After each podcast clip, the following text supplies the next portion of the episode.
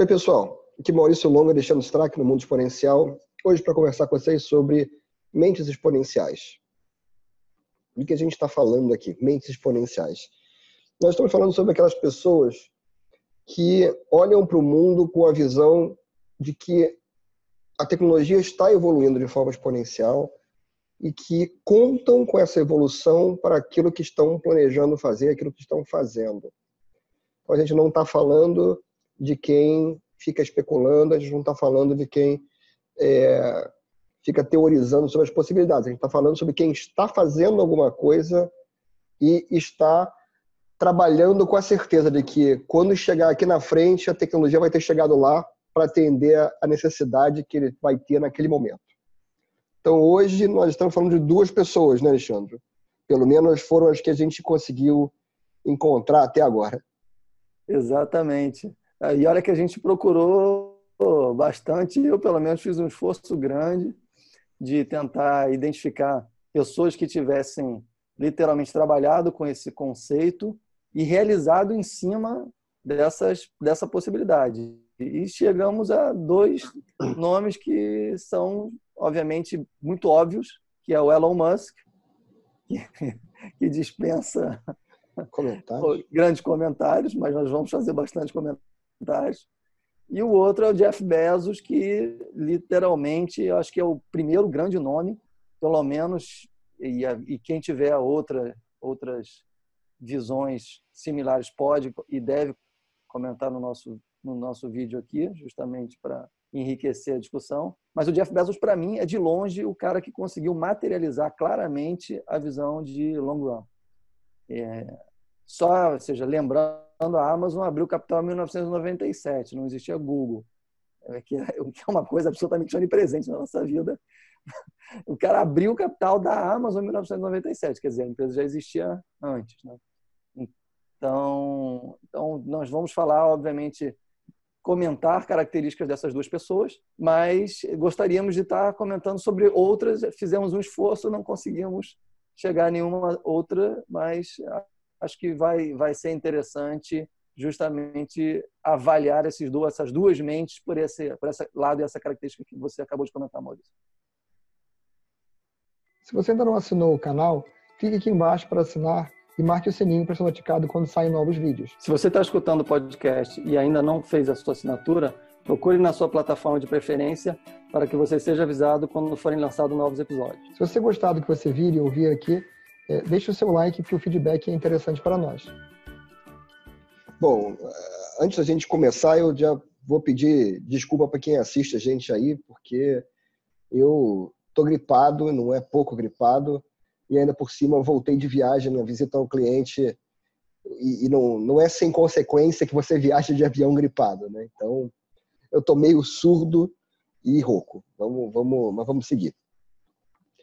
É, cara, nós, nós temos é, nós temos dois pontos de vista diferentes. A gente já já nota já notou isso aqui na nossa conversa inicial.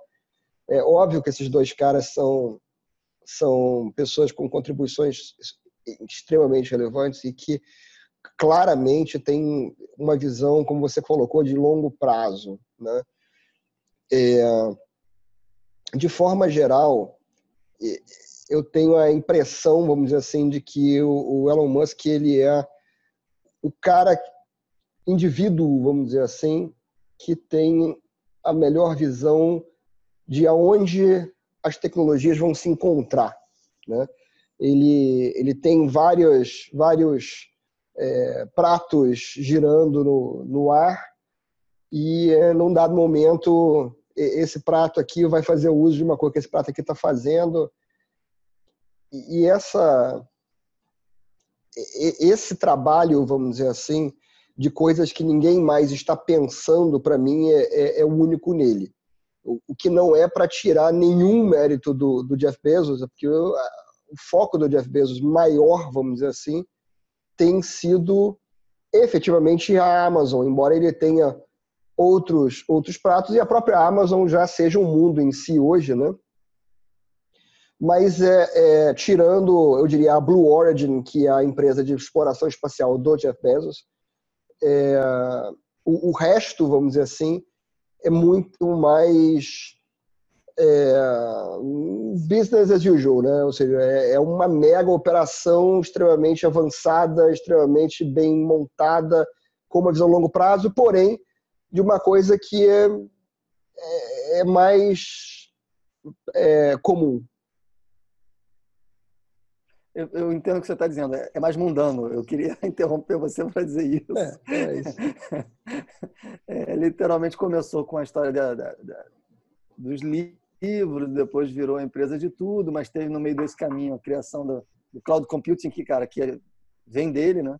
Ou pode ser pode ter sido uma consequência natural ou não, bem pensado ou não, eu não, não consigo ainda ter clareza sobre isso, é, mas obviamente ele, ele, ele conseguiu, eu acho que o que me chama a atenção do Jeff Bezos é o fato dele ter o tempo todo a visão de que a Amazon seria grandiosa e ele, no, e ele durante muito tempo vai fazendo vários passos é, que, obviamente, demandam um investimento muito grande, uma quantidade de dinheiro muito grande, e ele vai trabalhando para chegar nesse objetivo da Amazon ser grandiosa depois, literalmente, de bastante tempo. Então, o que me chama a atenção é, na característica do Jeff Bezos é o fato de que ele conseguiu realmente ter uma visão muito projetada e trabalhar o tempo todo com a, nós chegaremos lá e vamos nós chegaremos lá e isso ele falou para Wall Street para conseguir ganhar dinheiro e abrir o capital cara e, e, perder muito dinheiro durante o início é, os primeiros anos da empresa com capital muitos anos inclusive da empresa com capital aberto a tal ponto de que se pensou que ele fosse quebrar literalmente. Chegaram a divulgar que a Amazon iria quebrar, porque essa história jamais chegaria. E, e ele continuou é, realizando, é, ou seja, os vários projetos que foram surgindo ao meio do caminho, e, e a, entrada de outros negócios, a criação da, da logística, enfim. Eu, eu, o que eu vejo nele é essa, essa, essa projeção muito clara de nós vamos chegar nesse ponto. E é claro que hoje é difícil imaginar qual é o próximo, ou são os próximos pontos que ele está imaginando. Ele, claro ele está ele... tá se preparando para entregar na Lua agora. É, que talvez seja exatamente como você falou, a outra empresa que, que ele está trabalhando bastante e que a gente talvez não tenha, não, não se ouça falar muito por aqui.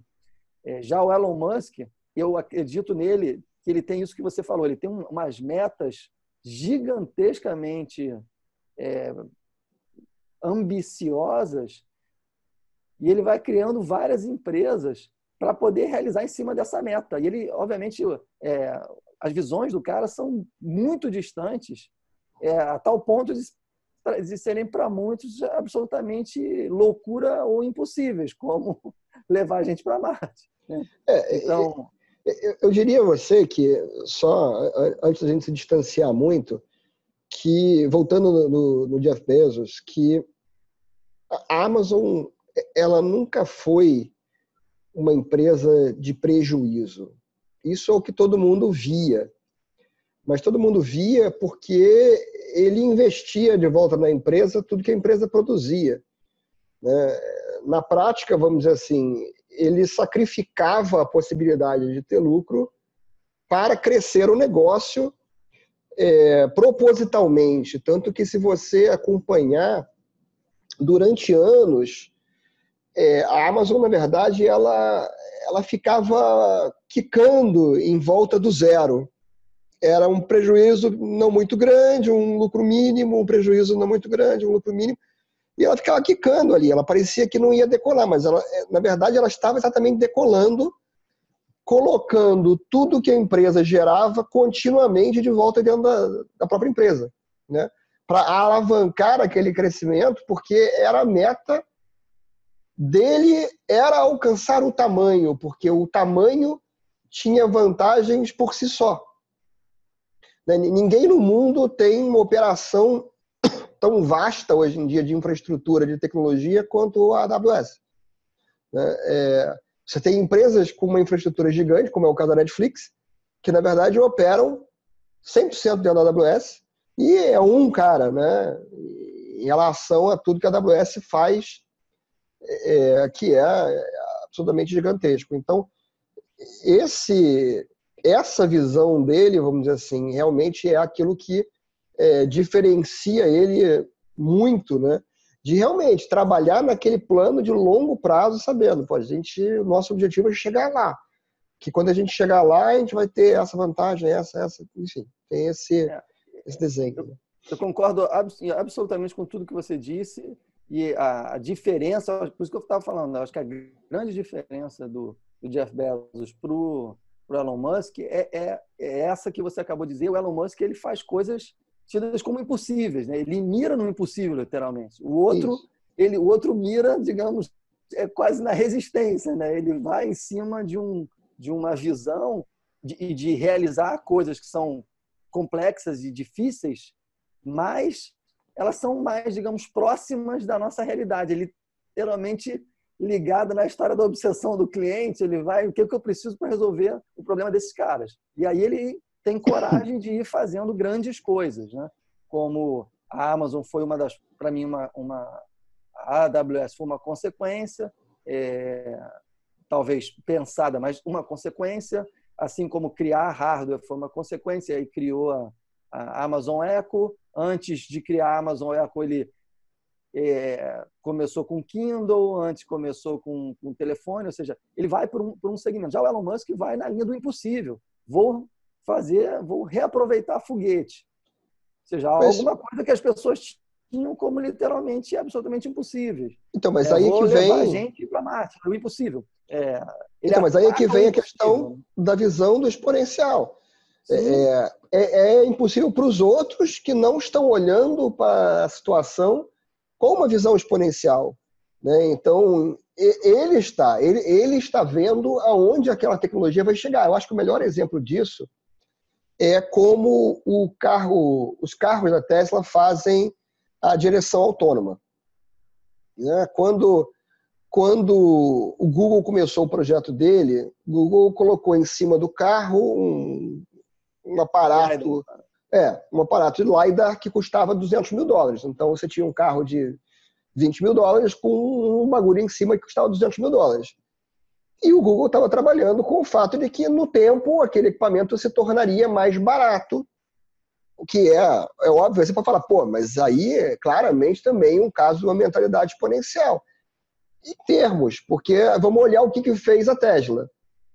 A Tesla, ao invés de apostar que a tecnologia do LiDAR se tornaria mais barata, ela apostou numa tecnologia que já existia naquele momento, que já dava para você usar, porém não embarcada no carro, que era o reconhecimento de imagem, né?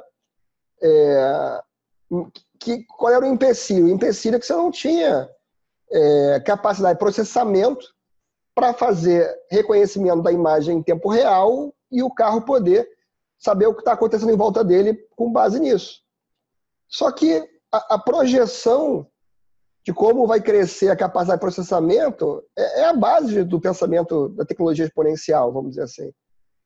Então, enquanto o, o equipamento LiDAR conseguiu cair de 200 mil para 20 mil dólares em, sei lá, 7, 8 anos, a capacidade de processamento embarcada no carro cresceu a ponto de você poder ter, usando câmerazinhas que custam tipo 40 dólares, 30 dólares, nove delas, é, a captura de imagem e o reconhecimento em tempo real no, no carro da Tesla, que acaba dirigindo, vamos dizer assim, com base nisso. Então, aquela tecnologia, vamos dizer assim, ela já era comprovada para aquilo que ele queria fazer que, que faltava? A capacidade de processamento chegar lá. Mas isso, é, isso já era dado, porque a, a curva de evolução era conhecida. Então, é, ele olhou, fez a conta lá, nesse ano aqui vai dar. Então, eu não vou perder meu tempo fazendo isso aqui, porque nesse ano aqui vai dar. É, eu, eu, eu, concordo com você e acho que juntou não só a capacidade de processamento, como a, a, a nítida visão dele em software, né? ou seja, ele saber que o fato dele trabalhar com, a, com, com o fato de colocar software para trabalhar e gerar a questão da, da, da, exponencialidade é muito clara no, no caso do veículo. Né? Mas no caso das outras tecnologias, porque, claro, a gente fala muito do o veículo é uma coisa muito, é, muito ligada à imagem dele, ainda por cima, nessa semana ele acaba de fazer um lançamento de um, de um, de um carro, então está todo mundo com a, com a visão de carro. Mas vamos lembrar que a primeira coisa que trouxe a ele para a visibilidade foi a questão das baterias, né? Né? Foi assim que ele, digamos assim, começou a aparecer, foi com a questão das baterias. É, depois das baterias veio o carro, se eu não me engano. O, o, o, não, é, é, ele começou, ele começou com o carro esporte. Ele começou com o carro esporte. O, o carro esporte foi uma, também uma outra grande sacada, que era o seguinte: fazer o carro elétrico que, que tivesse desempenho, etc., era muito caro. Então, o, o que, que ele fez? Ele direcionou para um público que iria poder pagar. E ele fez um carro esporte elétrico é, para provar que o carro elétrico não precisava ser uma cor quadrada, parará. E aí ele começou a desenvolver a, a parte das baterias a partir do trabalho nesse primeiro carro, que era o primeiro Tesla Roadster. Então, que era muito caro, né? Que era muito caro. Era um carro esporte, né? É comparável a você comprar um, uma, um Porsche, vamos dizer assim. E aí, depois daí, ele começou aí a entrar em 200 mil segmentos diferentes, quer dizer, como foi para a SpaceX, e depois tem a questão do, daquela, do Hyperloop, né, o que viaja dentro daquele, daquele túnel, né?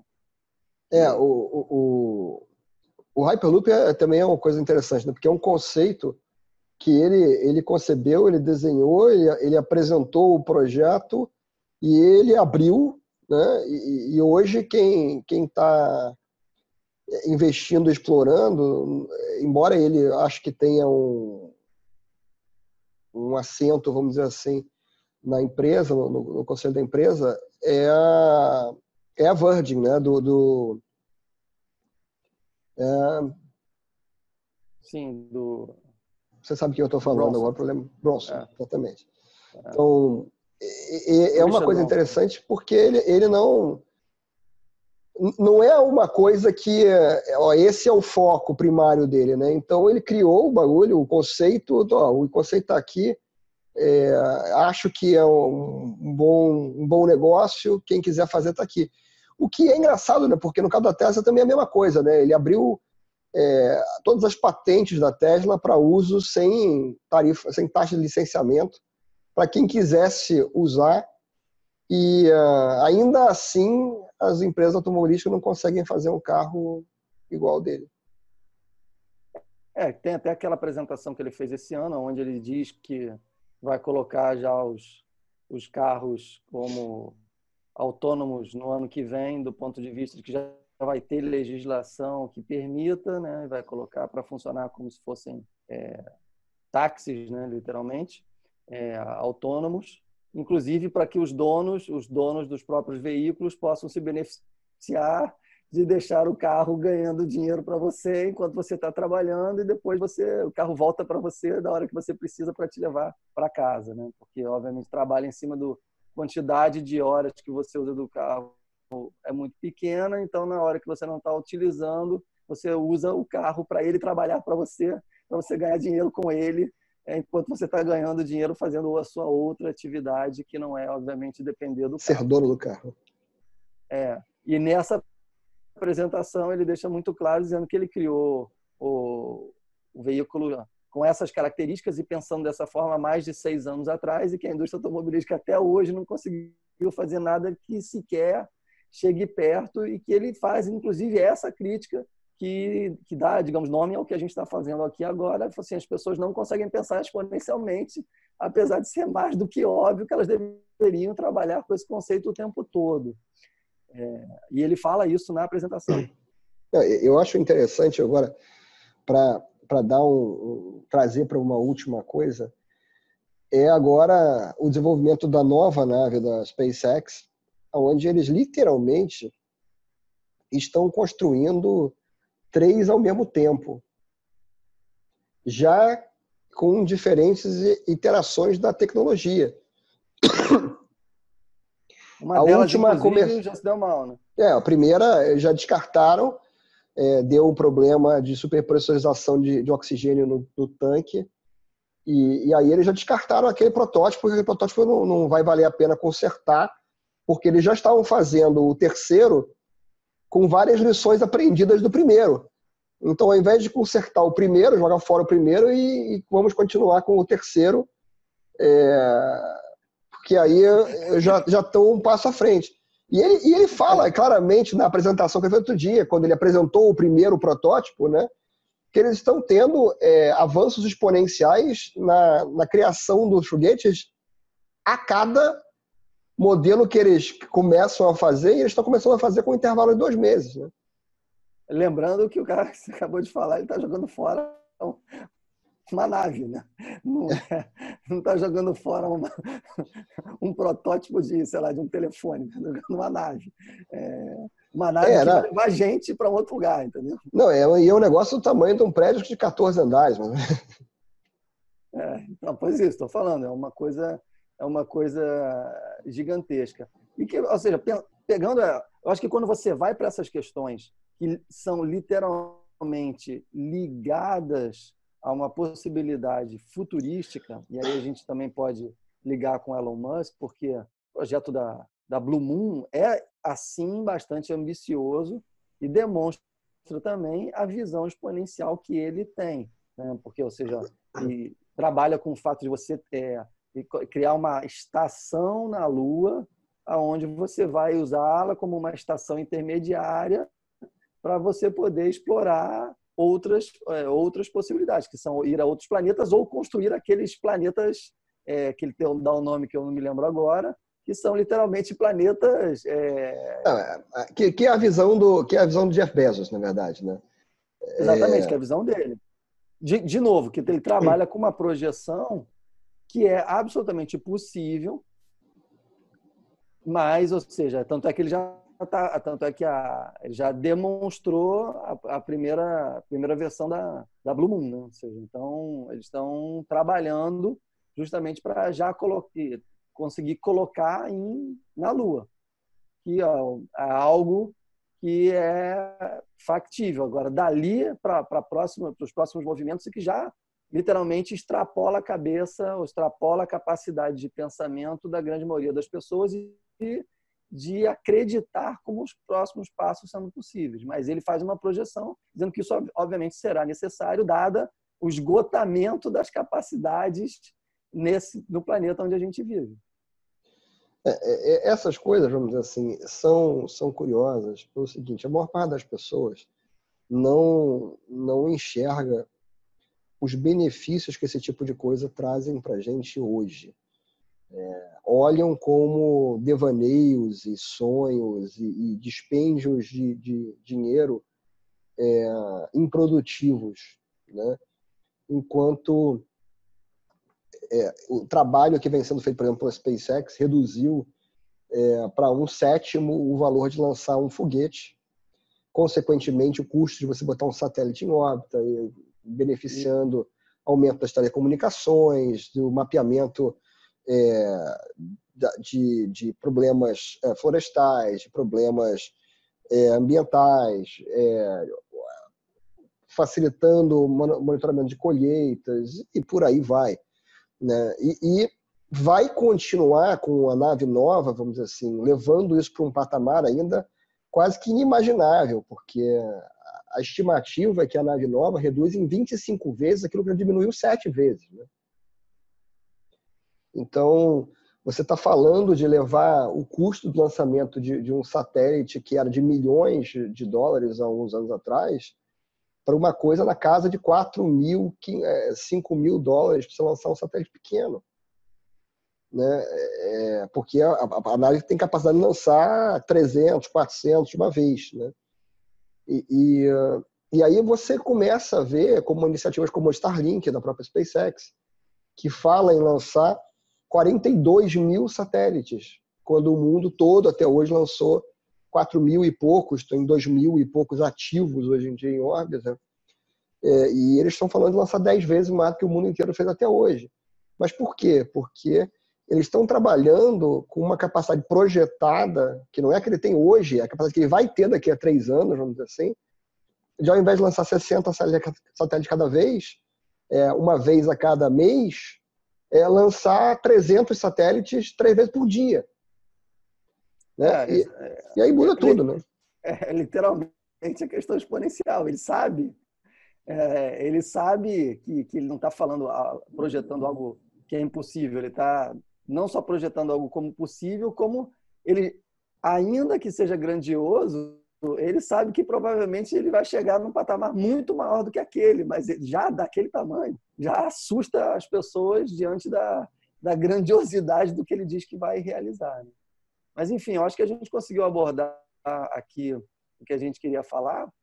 Gostaríamos, como, como a gente falou desde o início, trazer outros nomes, se, se, alguém, se a gente não, não, digamos, não conseguiu, se alguém conseguir, por favor, não só comente, como traga a discussão, que nós, obviamente, continuaremos discutindo por escrito é, no vídeo ou nos, nos posts que a gente fizer nas mídias sociais em relação a esse vídeo. Bom, gente, então a gente fica por aqui hoje, a gente se vê no próximo programa. Até lá, um abraço.